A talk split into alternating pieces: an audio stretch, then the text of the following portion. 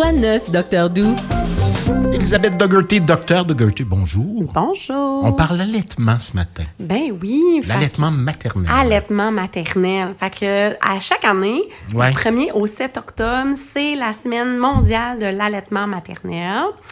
faut savoir qu'au Québec, quand même, dans les dernières années, ça s'est beaucoup amélioré. Il y a maintenant 89% des femmes du Québec qui allaitent leur bébé dès la naissance. Par contre, ce nombre baisse assez rapidement, malheureusement. Et il y en a peu qui allaitent exclusivement. OK. Fait que... Donc, quelques jours, quelques semaines, puis Ouais. après ça, on tombe vite au, au- au lait maternisé. Exact. Oh, lait maternisé, il faut pas dire ça. D'ailleurs, qu'est-ce qu'il faut dire à cette heure?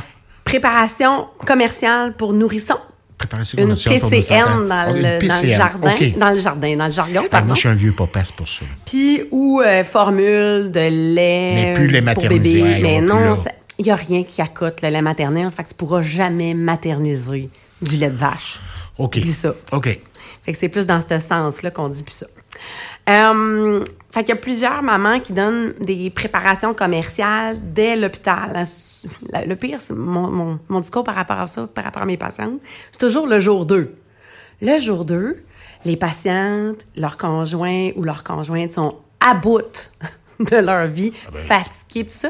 Et c'est à la 360, deuxième nuit. C'est un 360, on Ouais. n'oubliera jamais. Puis le deuxième, la deuxième nuit, c'est là que le bébé est affamé. Fait que là, ça marche pas. Il y a comme une discordance. Oh, là. Dieu, oui. Fait que c'est souvent là que, bon, on pleure, on est un peu à bout, puis là, finalement, donnez-moi du, lait, du lait de formule, mon bébé, il a faim.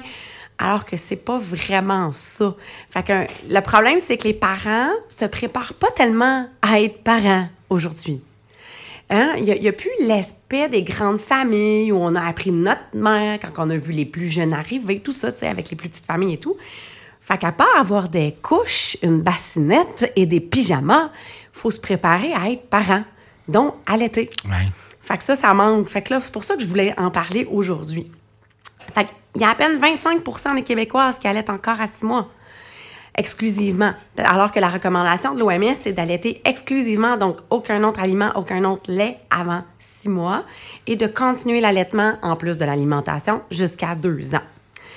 Euh, le lait maternel. Peu de gens font ça, peu de femmes font Peu ça. de femmes font ça. Ben, la- la- ça, on s'entend, c'est l'Organisation mondiale Ouais. de la santé. La réalité n'est pas pareille partout sur cette planète. Tout à fait. Fait, nous autres, euh, les mamans, ils retournent travailler après un an. Rares sont celles qui continuent d'allaiter après ça, mais déjà, si on avait un an, ce serait merveilleux. Euh, quand je fais aussi mon, mon petit laïus sur l'allaitement maternel à mes patientes enceintes, il faut savoir que le lait maternel, c'est le meilleur stock en ville. Et pas cher. Bon, bon, pas cher, Ouais. exactement. All- Allaitement maternel, gratuit, toujours prêt, c'est fantastique. Faut aussi savoir, ultimement, c'est parce qu'il va falloir se mettre en tête que c'est ça la norme biologique. On est la seule espèce sur cette planète à boire du lait d'un autre animal. Sauf quelques coquillots qu'on peut voir sur Facebook d'un chaton qui va aller boire au chien. Bon, c'est une exception exceptionnelle. là. C'est cute. Oui. Mais théoriquement, on devrait boire du lait humain. Là. Euh, ce qu'il faut savoir avec le lait maternel, c'est que sa composition change avec le bébé. Fait que si c'est un bébé à terme, un bébé préterme, pas la même affaire qu'il va avoir dans le lait. Ton bébé vieillit, le lait va changer. Euh, il fait 40 degrés cette journée-là, ton bébé il a soif, il a soif, soif, soif, il a soif, pardon. Ton lait va changer de composition même pendant la tétée. C'est hyper dynamique. Il y a 200 composantes qui interagissent entre elles, dont plusieurs cellules immunitaires vivantes. C'est comme un élixir, cette affaire-là. La perfection. La perfection faite spontanément par la nature. C'est pas merveilleux. Euh, les formules coûtent super cher. Là. Vous irez voir dans Ça votre coûte prochaine une beurrée, ça, j'ai- tu dois dire beurrée? Ah oui. C'est hein, le Bon. dire. Euh, Ah, c'est parfois c'est- inaccessible. Hein? L'année passée, qu'il y a eu, qu'il y avait plus de formules de lait, surtout Ouais. les formules ultra spécialisées, tout ça. En Fait que période COVID, là. c'est Ça ça. fou, fait que ça. Ouais. le lait dans le sein, sauf exception, là, c'est habituellement tout le temps là. Euh, ça entraîne vraiment des soins de santé plus élevés. Il y a plus de conséquences pour les, les bébés et les mamans. Parlons-en. Il y a des risques au non-allaitement. Fait que mon but ici, c'est pas de culpabiliser les mères de pas allaiter, vraiment Ben là, pas. tous les boomers, on n'a pas trop bu au sein. Non, mais il y a eu des conséquences aussi. Ben, Regarde-moi. Fait que les risques établis pour le nourrisson, plus d'asthme entre 5 et 18 ans, plus de cancer infantile, plus de colite ulcéreuse de maladie de Crohn, plus d'eczéma, euh, un développement cognitif qui peut être moindre, un développement neuromoteur qui peut être moindre, plus de diabète de type 1, plus de diarrhée grave et persistante, plus d'infections de tout acabit, plus de mort subite du nourrisson, plus d'obésité infantile et à l'âge adulte, plus d'otite, puis plus de rhinite allergique. Ça, c'est pour les bébés. Fait qu'il y a vraiment des risques. Les risques établis du non-allaitement pour la mère, plus de cancer de la thyroïde, plus de cancer de l'endomètre, de l'ovaire, du sein, plus de diabète de type 2, plus d'hypertension artérielle et plus de maladies métaboliques. Fait que ça, c'est le diabète, le cholestérol, les affaires de même. Ah, ouais, ouais. Mais, euh, docteur Doux, Oui. euh, tapez-moi sur les doigts s'il le faut. C'est pas un peu culpabilisant, cette affaire-là, si on le fait pas? Ben, en fait, l'idée, c'est juste que les un échec? Moi, j'ai souvent Ouais. ma, ma- ma blonde a allaité pendant un mois. Après ça, c'était plus possible. là, là. C'était plus, c'était, devenu un enjeu de société quasiment. Là. Et la culpabilité qu'elle a éprouvée euh, par la suite était énorme parce qu'il y avait toute la pression. Ouais, que mais en fait, tellement parfait, il y a tellement de L'idée, c'est pas de mettre de la pression, c'est plus de que les femmes soient au courant. Parce qu'il y en a plein qui font Ah, mais moi, j'ai bu de la Tente formule, pas. puis je m'en suis pas plus mal Ça, sortie. Ça me tente pas. Ça me tente pas. OK. C'est correct, ultimement, c'est ta décision, mais on peut avoir les vraies données, les vraies infos pour prendre une vraie Ouais. décision éclairée? C'est vraiment pour ça que je voulais en parler aujourd'hui. Euh, les risques que je viens de vous énumérer, c'est proportionnel à l'exposition aux préparations commerciales pour nourrissons. Fait que si vous donnez une fois, là, je vais avoir l'air vieille, deux onces de lait de formule dans la première année de vie de votre bébé, le risque est moins grand qu'un bébé qui aurait été exclusivement au biberon. Ouais. Euh, Puis tout ça, là, tous ces risques-là, c'est vraiment en lien avec le microbiote intestinal. hein. Toutes les belles bactéries qui vivent dans notre intestin. Quand le bébé est né, là, il est relativement stérile, entre guillemets. Là. Euh, Puis tout ce qui est exposé dans les premières heures de vie, c'est ce qui va former son microbiote de base pour toute sa vie. Fait que c'est pour ça que ça a des risques. Qu'est-ce que tu mets dans le bébé? Dans quel environnement le bébé naît? Après ça, il y aura le débat sur t'accouches-tu ou t'as une césarienne? Tout ça, c'est relié à ça. Puis le microbiote, il y a plein, plein, plein d'études qui sortent là-dessus. C'est fantastique. C'est un peu comme notre deuxième cerveau. C'est vraiment aussi ça qui nous protège des agressions de plusieurs pathogènes. faut rappeler aussi que les préparations commerciales pour nourrissons, ce sont des produits ultra transformés. Aussi. Fait que c'est pas... euh, si On, on, est vu en loin... Chine transformé avec autre chose aussi, mais ça, Ouais, c'est un, ben ça, c'est un autre dossier. Là, on est chanceux d'être au Canada. On a des formules de lait très, très nutritives, euh, tout à fait sécuritaires pour les nourrissons, au sens qu'elles n'entraînent pas un risque d'infection, de malnutrition, des choses comme ça. Mais c'est, ça n'arrive pas à cheville du lait maternel. Euh, je voulais vous expliquer un peu comment ça marche à l'été. fait que, hein, pendant la grossesse, changement des seins, production de colostrum pendant la grossesse. Mais la véritable montée laiteuse, elle arrive dans les 72 heures suivant l'expulsion du placenta. Impossible d'avoir une montée de lait pendant que tu es enceinte. Euh, quand il y a l'expulsion du placenta, c'est un phénomène purement hormonal. La progestérone, qui est l'hormone de grossesse, une des hormones de grossesse, chute. Et il y a une montée spectaculaire de la prolactine, hein, prolactation, ça le dit. Et il faut savoir que le pic de prolactine, il est surtout la nuit. Fait que la tétée nocturne, elle est super importante. Fait que, ah, j'ai voulu donner un break à Tu ma fais blonde. qu'on soit à l'horizontale, ben que la Non, c'est vraiment, c'est plus OK. satile cyclique sur le 24 heures. Tout simplement. Fait que la pensée populaire de, ah, je vais donner un break à ma blonde, puis je vais donner un biberon à- au bébé dans la nuit.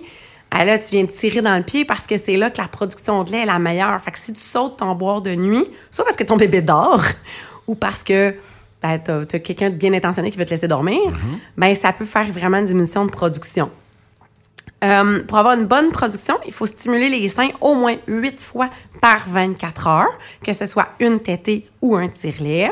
Puis après ça, c'est vraiment là, offrir la demande. Plus il y a de la demande, plus il va y avoir de l'offre. C'est magique de même. Ça, c'est quand ça va bien. Oh oui, on s'entend. là. Moi, je vous parle de quand ça va bien, mais l'immense majorité du temps, ça va bien. L'affaire, c'est qu'on est comme n'importe quoi. On entend tout le temps des histoires d'horreur. Euh, le contact peau à peau immédiat après la naissance, c'est hyper important aussi pour la production lactée. Fait on devrait, et là j'insiste là-dessus, moi dans mon hôpital, c'est comme ça, le bébé naît, on- un accouchement vaginal, s'entend, dès qu'il sort, on le met sur la mère. De toute façon, il faut le déposer quelque part. Là. Fait qu'on le dépose sur la mère. Quel, quel bel endroit pour déposer un enfant. Puis on le laisse là. C'est le premier contact, c'est le bonjour, comment ça va? Exact. Oui. On le laisse là pendant deux heures. On le décolle pas de sa mère pendant deux heures, à moins qu'il aille pas bien, on s'entend. En césarienne, même affaire. On le sort en césarienne, on l'essuie pour pas qu'il gèle comme une crotte dans la salle d'opération. Puis après ça, on le met tout de suite en peau à peau avec la mère, qui est encore en chirurgie. On n'a pas fini là, de fermer l'utérus et tout.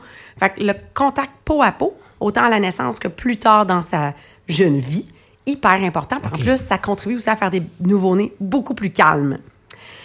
Euh, la position adéquate, c'est la clé. Fait quand tu me dis c'est parce que ça va pas bien, souvent quand j'ai dit Ah, on n'est pas prêt à être parent, on s'est pas renseigné, c'est parce que c'est sûr que si tu sais pas comment mettre un bébé au sein avant que le bébé arrive, ça va être tough. Euh, fait que là, c'est sûr qu'on est à la radio, une image, c'est difficile. Fait que je vais essayer de rendre ça clair. Faut vraiment que euh, bébé et maman soient peau à peau, ventre à ventre. Fait que la maman, au début, tout nu, pas en chandail et tout ça. Ben, évidemment, on essaie d'avoir un endroit euh, intime. Ça, tu, tu- tu- tu choisis tes endroits. C'est ça. Faut que le bébé soit appuyé. Fais attention au petit pied qui ballotte dans le vide. Là, le bébé il pédale parce qu'il se sent pas sécurisé. Fait que vraiment appuyé sur maman ou un coussin. La tête du bébé doit être droite. Fait que pas tourner vers la droite ou la gauche. Faut qu'il regarde devant lui. Euh, quand on présente le mamelon au bébé, il faut lui présenter vis-à-vis son nez. Parce que le bébé, après ça, il va faire une extension de la tête pour ouvrir grand, grand la bouche. Fait qu'on ne met pas direct dans la bouche. Il n'y aura pas la bouche ouverte grand. Ça va faire mal. Il faut que la tête soit libre. On a une tendance à vouloir toujours tenir le derrière de la tête Ouais. des bébés qui, sont, qui est un peu de lousse, là, si je peux dire. Mais en allaitement, il faut vraiment mettre la main dans le haut du dos du bébé pour que la tête puisse aller vers l'arrière, pour qu'il puisse ouvrir la bouche très grand. Et la bouche grande ouverte. Je l'ai-tu assez dit? La bouche grande la bouche ouverte. grande. Fait que vous irez voir sur Internet, il y a plein de belles images. La position biologique, il y a des gens qui vont entendu parler de ça. La mère doit être en position semi-inclinée, un peu comme dans un lazy boy. Euh, et le bébé étendu sur elle. Fait que t'as même pas besoin de le tenir, là. Il tient sur toi, là, la gravité aidant. Puis ventre à ventre, tout ce que je viens de dire, ça aide vraiment pour les comportements intuitifs innés du bébé au sein. Faut se souvenir qu'à l'été, c'est pas supposé faire mal. Si ça fait mal, il est mal placé. On décroche, puis on recommence. C'est pas supposé faire mal. Ça peut être inconfortable, mais ça peut pas faire mal. Faut pas que les orteils y retroussent. Non, faut que ce soit agréable. Exact. Tout le monde. Inquiétude. Mon bébé, faut savoir à ses buts? Hein, on peut pas le mesurer, le lait dans le sein, il n'y a pas de Ouais, gradation. si on l'a vécu, nous c'est. Ben, ultimement, c'est. Y a-tu fait assez pipi? assez, de- Ouais, c'est ça. Mais y a-tu fait assez pipi? Y a-tu fait assez caca? Puis y a-tu pris assez de poids? C'est tout. Puis a- on pourra mettre sur le site, là, euh, il y a un aide-mémoire pour les mères qui allaitent qui a été publié par le ministère de la Santé. Mhm. On pourra mettre le lien euh, sur le site plus tard. Ce que je ferai, docteur. Merci. Oui. L'attention à- au manque, l'impression de manque de production. Hein, je produis pas assez, mon. Dieu, mon bébé a toujours faim. Ben non, il a juste besoin de boire. Il a des poussées de croissance. Euh, il peut faire des coliques. Il a besoin de réconfort d'être au sein. Fait que c'est pas parce qu'il manque de lait. Il a juste besoin de téter.